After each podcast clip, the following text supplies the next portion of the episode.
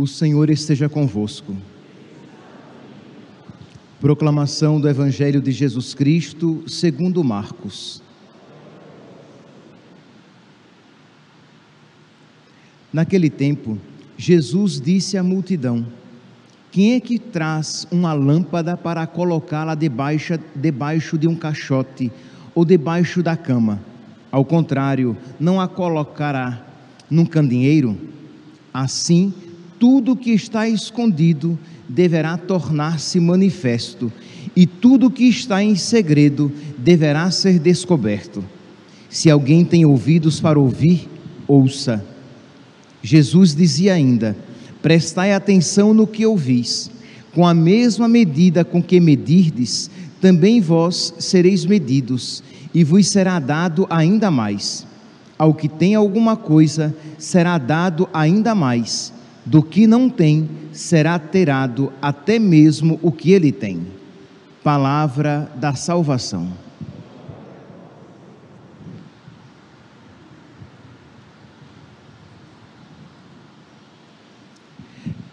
Caríssimos irmãos e irmãs, o evangelho de hoje, retirado de São Marcos, capítulo 4, ele traz duas pequenas parábolas primeira parábola nos apresenta, diz aqui que Jesus disse à multidão que ninguém traz uma lâmpada para colocá-la debaixo de um caixote ou debaixo da cama. Ao contrário, ela será colocada num candeeiro.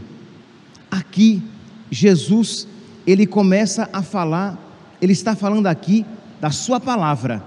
Mas é interessante que no início do anúncio, quando Jesus começou a anunciar o reino, quando Jesus começou a anunciar a boa nova, esta palavra, ela era uma palavra restrita, escondida. Quantas vezes Jesus não depois de, um, de uma cura, depois de um exorcismo, Jesus dizia assim: "Não diga isso a ninguém".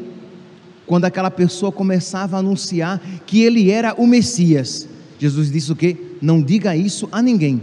Ou quando Jesus, por exemplo, desceu do Monte Tabor, eco. Ou quando Jesus desceu do Monte Tabor, e ele diz o que? Não digam a ninguém o que vocês viram. Ou, por exemplo, quando Jesus enviou os, os apóstolos, e ele diz aqui: vocês vão às ovelhas da casa de Israel porque no início a missão de Jesus era uma missão mais restrita, mas depois que Jesus ressuscita, ele dirá o que? Ide por todo o mundo, pregai o evangelho a toda criatura. Então a sua missão agora é para todos. É por isso que esta palavra aqui, ela se adequa perfeitamente a este contexto, isto é, essa palavra tem que ser colocada num candeeiro, para que todos vejam. São Paulo, quando fala a respeito da palavra de Deus, lá em 2 Timóteo, capítulo 4, versículo 2, São Paulo ele diz assim: prega a palavra, insiste oportuna e e importunamente repreende, ameaça, exorta com toda a paciência e empenho de instruir. Então, esta palavra tem que ser pregada a todos, oportuna e importunamente, quando as pessoas querem ou quando as pessoas não querem, desde que seja movido, a pessoa seja movida por caridade essa palavra tem que ser pregada sempre, ela tem que ser colocada num candeeiro, para que todos a vejam. Devo pregar sem medo, sem vergonha. Quantas vezes nós temos vergonha de pregar a palavra de Deus, de anunciar a palavra de Deus, por quê? Porque de alguma maneira eu vou me comprometer a partir do momento que eu começo a a anunciar a palavra de Deus, mas é um mandato para nós. Todos nós, cristãos batizados, recebemos de Deus este mandato de anunciar a palavra, isto é, de colocá-la no candeeiro, de nos comprometermos com ela, de pregarmos a palavra de Deus, até mesmo com a nossa própria vida, se não principalmente com a nossa vida. Que as pessoas vejam na nossa vida a palavra não pregada pela boca. Que você não precise abrir a boca para pregar a palavra de Deus. Eu não estou falando que você não deva anunciar a palavra de Deus. Eu estou dizendo que o anúncio da palavra de Deus não deve se restringir apenas à palavra falada, mas à palavra vivida. Então, percebe aqui o, o que significa dizer que esta palavra tem que ser colocada num candeeiro, porque ninguém pega uma lâmpada e coloca debaixo da cama. E a palavra de Deus, como diz a própria Sagrada Escritura, é lâmpada para os meus pés, que ilumina os meus pés, que ilumina o meu caminhar. Pois bem, então eu gostaria de, a partir desta introdução, fazer uma aplicação bem precisa de como anunciar esta palavra oportuna e importunamente, de como colocar esta palavra num, num, num candeeiro, num candelabro, bem alto para que possa iluminar muito, é a responsabilidade dos pais em evangelizar os seus filhos. Eu poderia aqui aplicar o quê? Que os catequistas fazem isso quando eles anunciam a palavra, que o sacerdote faz isso quando ele anuncia a palavra de Deus, não quando ele anuncia algo que lhe agrada, não quando ele dilui a palavra de Deus para torná-la mais interessante. Não. O sacerdote cumpre este preceito quando ele prega a palavra de Deus, a palavra completa. O catequista, o pregador, ok. Mas eu gostaria aqui de falar do pai, da mãe, que educa o seu filho na palavra de Deus. Meus santos, aqui quem tem filho e aqueles que acompanham pelas redes sociais, que tem filho com 5, 6, 7, 8, 9, 10, 11, 12, 13, 14, 15.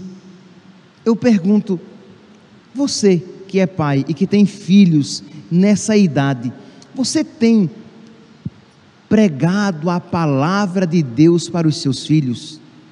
Por exemplo, quem já fez essa pergunta para o seu filho: Meu filho, qual é a finalidade da sua vida? E a partir daí, se utilizar disso como um gancho para evangelizar, para catequizar o seu filho. Isto é, qual é a finalidade da vida daquela criança? Ora, se você, pai, se você, mãe, sabe qual é a finalidade da sua vida, você saberá como instruir o seu filho, a sua filha nesse caminho. Ora, se para um cristão católico, qual é a finalidade da sua vida? A finalidade da sua vida é o céu. Meus irmãos, nós precisamos crer nisso para que possamos anunciar esta verdade para todos, sim, mas primeiramente para aqueles que nos são confiados. Mas nós educamos, muitos educam seus filhos para que eles tenham um bom emprego, uma boa profissão, um bom casamento. São todo, todas essas coisas são boas, mas elas não são a finalidade da nossa vida. Por exemplo, a finalidade da minha vida não é ser padre, porque eu posso ser um padre desgraçado depois que eu, eu me ordenei padre, então terminou a finalidade da minha vida, já sou padre? Não, a finalidade da minha vida, aqui eu falei o céu, nós podemos falar de uma maneira até mais bonita, é a glória de Deus. A finalidade da sua vida é a santidade. A finalidade da, da sua vida é amar a Deus, mas de uma maneira mais simples e principalmente para falar para as crianças ou até mesmo para falar com aquelas pessoas com quem nós no, no, nos encontramos no nosso trabalho, numa pequena oportunidade, com um vizinho com quem estivermos conversando, com os nossos amigos. A nossa a finalidade da nossa vida é o céu. Ora, se um pai, uma mãe ali conversando com seu filho, dizendo: Meu filho, você nasceu para ser de Deus, você nasceu para preparar nesta vida o seu caminho para o céu. Porque de que adianta, meu filho, você ter 80 anos, 90 anos, 100 anos, misericórdia. Estou sendo otimista demais, né? 100 anos de felicidade. Primeiro que a gente não vive nem 100 anos, né? Na maioria, na maioria das vezes. Segundo, 100 anos de felicidade, eu acho que só que nem título de filme. 100 anos de felicidade. Ninguém tem 100 anos de felicidade. Mas tudo bem, você vai dizer para o seu filho: meu filho, de que adianta 100 anos sendo feliz se você vai perder toda a eternidade? Se você vai passar toda a eternidade no inferno, longe de Deus. Ah, padre, mas eu vou assustar o meu filho. Não, meu santinho, você vai com jeito, educando e dizendo, mas incutindo no coração do seu filho esta verdade de que adianta o homem ganhar o mundo inteiro e perder a sua alma e perder a vida eterna. Então percebe? É um pai, uma mãe que não se furta a esta responsabilidade. Um pai e uma mãe que ensina o seu filho a em todas as suas escolhas ter como objetivo alcançar o céu. Então, eu vou escolher as coisas, e, e, na minha vida, as coisas serão boas se elas concorrem para a minha salvação eterna. As coisas serão desejáveis se elas me ajudam a alcançar a finalidade da minha vida. Porque a finalidade da minha vida, aquela criança aprende lá com o papai e a, e a mamãe. A finalidade da, da minha vida não é ter muito dinheiro. A finalidade da minha vida não é ser bonito, ser bonita. A finalidade da minha vida não é ter muitos prazeres. A finalidade da minha vida é ir para o céu. Ora, quando você isso ensina ao seu filho, quando você tem isso muito firme, muito claramente na sua mente, no seu coração.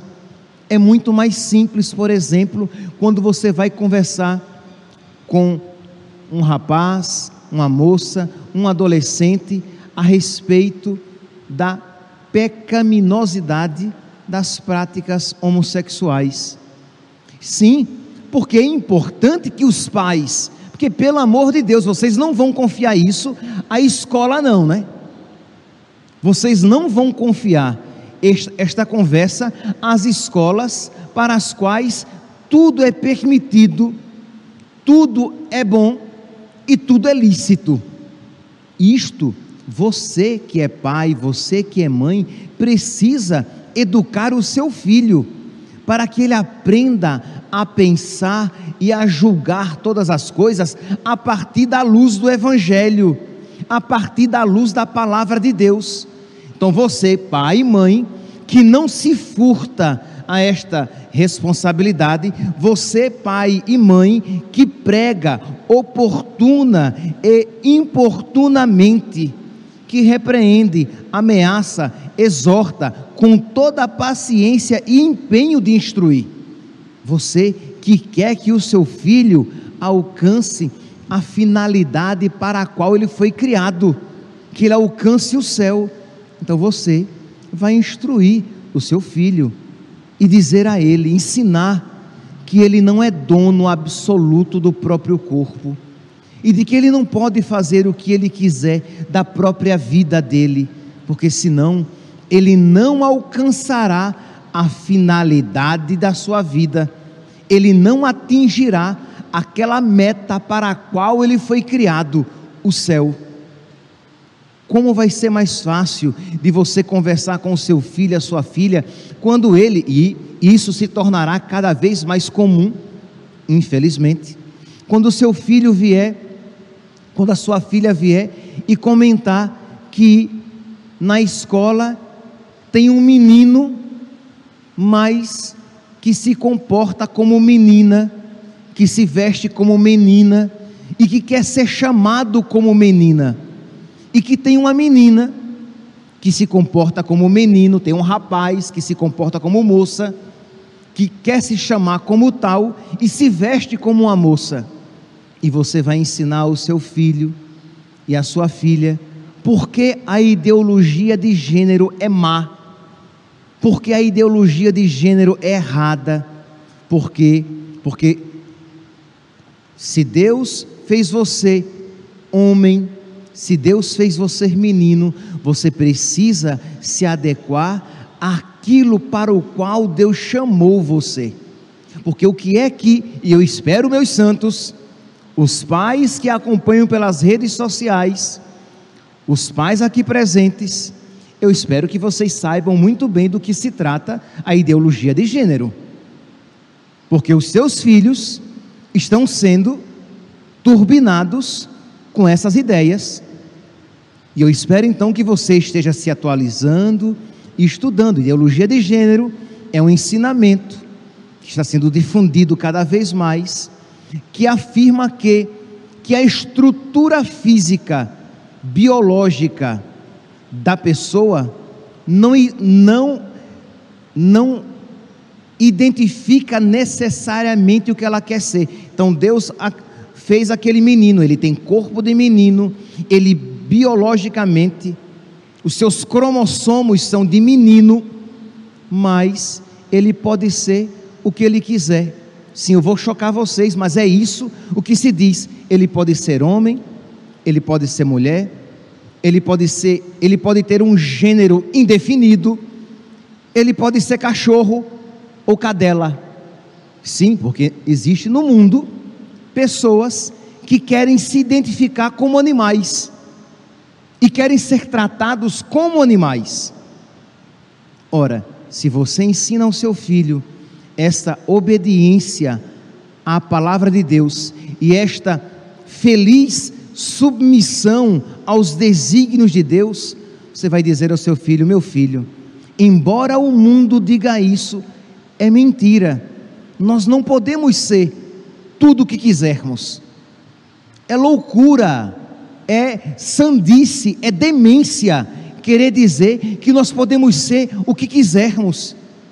Porque por mais que socialmente aquela menina seja tratada como menino, ela será sempre uma menina. Por mais que socialmente aquela menina queira ser tratada como cadela, e se comporte como tal, horrível até de se dizer, né? Mas ela é um ser humano, ela é, ela é uma mulher, ela não é uma cadela. Então, nós não podemos ser Deus da nossa própria vida e dizer, eu sou o que eu quiser ser, porque eu sou apenas uma criatura e eu preciso me adequar eu preciso aceitar muitas limitações, por mais que eu queira, que eu, eu, eu não posso voar. Ah, mas eu, que, eu quero ser um pássaro. Ah, eu quero ter um metro e noventa. Ah, eu quero ter a força de um, de um lutador. Eu quero com 45 anos ter a jovialidade de um, de um jovem de 20. Louco, só os loucos tentam ter o que não podem. Só os loucos querem ser o que não são. Existe um limite. E nós precisamos, ora, mas se você ensina, evangeliza o seu filho e a sua filha, e você ensina, olhe, você precisa acolher com alegria aquilo que Deus lhe fez, e precisa procurar pouco a pouco se adequar à vontade de Deus na sua vida, porque nós não podemos ser revoltados contra a vontade de Deus. se Deus o fez homem ou se Deus o fez mulher. Então, meus santos, vocês percebem o quanto é importante isso aqui de pegar a palavra de Deus e colocar num candelabro, num candeeiro nas nossas casas, para que a palavra de Deus ilumine os nossos atos, os nossos conselhos, a formação que nós damos aos nossos filhos, para que todos na sua casa sejam regidos e guiados pela palavra de Deus. Então é claro que aqui eu falei a respeito da família, mas aqui nós podemos aplicar em várias outras circunstâncias. Mas se você em casa cuida, trata, educa os seus filhos apenas para que ele tenha uma boa profissão, para que ele seja apenas um bom cidadão, honesto, para que ele não minta, é verdade, são, são valores bons, que ele seja honesto, para que ele não minta, para que ele seja trabalhador, mas percebe, são todos valores que se adequam a várias opções de vida. Você não está dando uma formação verdadeiramente cristã, verdadeiramente católica. Então, a palavra de Deus deve iluminar toda a nossa vida e deve ser colocado no candeeiro para iluminar todas as nossas atitudes. Pois bem, na segunda parábola, Jesus como que ele reafirma, ele ilumina ainda mais o que foi dito anteriormente. Ele vai dizer aqui em Marcos, capítulo 4, versículo 24: Prestai atenção no que ouvis. É interessante que você veja que esta parábola aqui, essas duas parábolas, elas vêm depois, em Marcos, da parábola do semeador. Do semeador que saiu a semear a semente era imagem da palavra de Deus. Então Jesus diz aqui: prestai atenção no que ouvis. Isto é, se eu ouço a palavra de Deus de qualquer jeito, ela não produz fruto na minha vida. Se eu ouço a palavra de Deus desatentamente, se eu não medito a palavra de Deus, ela não se enrai, ela não vai se enraizar na minha vida mas se eu medito a palavra de Deus. Se você, por exemplo, ouve esta homilia e isso entra por um ouvido e sai por outro, isso não vai produzir transformação. Mas se você medita e se você começa a aplicar esta palavra na sua vida, isso vai modificar. Se você diz, nossa, a finalidade da minha vida é o céu, e a palavra de Deus deve iluminar toda a minha vida, então essas minhas escolhas, essas escolhas que eu tenho feito ultimamente na minha vida, não concorrem para a minha salvação, não promovem a, que eu alcance o céu. Eu não tenho regido a minha vida, ou melhor, a minha vida não tem sido regida pela palavra de Deus, mas pelos, pelas minhas vontades, pelos meus impulsos. Eu preciso mudar de vida.